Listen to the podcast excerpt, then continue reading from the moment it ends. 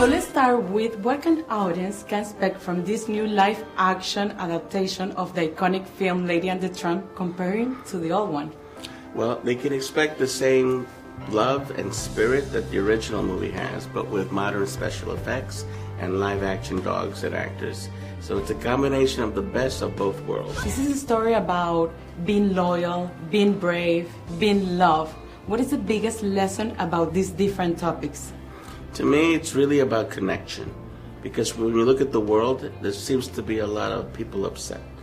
But Lady and the Tramp represents finding the common ground, finding what's what you and I have in common, even if we come from different places, different religions, different politics.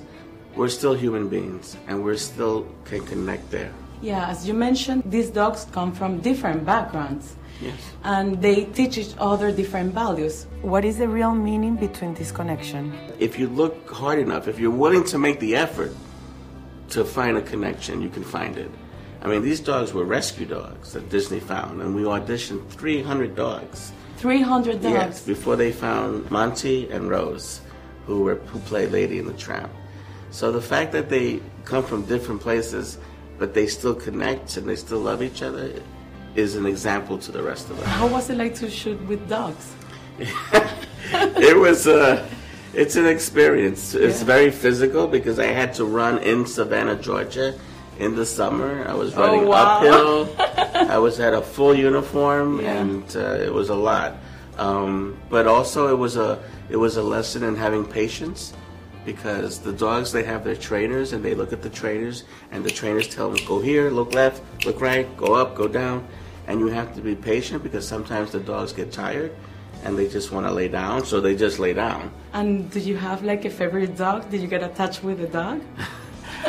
Ooh, that's. Uh, I mean, I if I was one of them, I would be Tramp. Trump. Yeah, I would be Tramp because you know he's just like whatever, you know, just, and he eats scraps and he just does what he wants to do, and he's a free spirit. And Lady tell is more regal and refined and classic.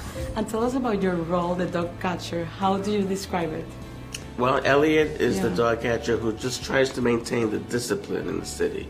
Because you don't want dogs every place. So you don't want dogs going to Versailles, the restaurant, and eating your steak. You want everything in its order. So that's what he tries to do is keep the order. Let's talk about the famous scene, the spaghetti scene. do you think this one can be more charming than the last one?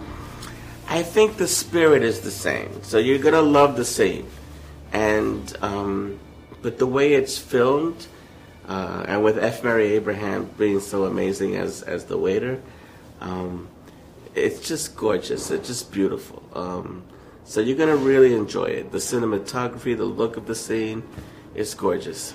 This is also a story that we can learn about culture and gender. What do we need to learn about this? that if you really dig deep, you can find the connection. You know, uh, gender and class and all these things, that's just a part of who we are. But at the end of the day, you know, we are just people trying to connect. But you have to make that effort.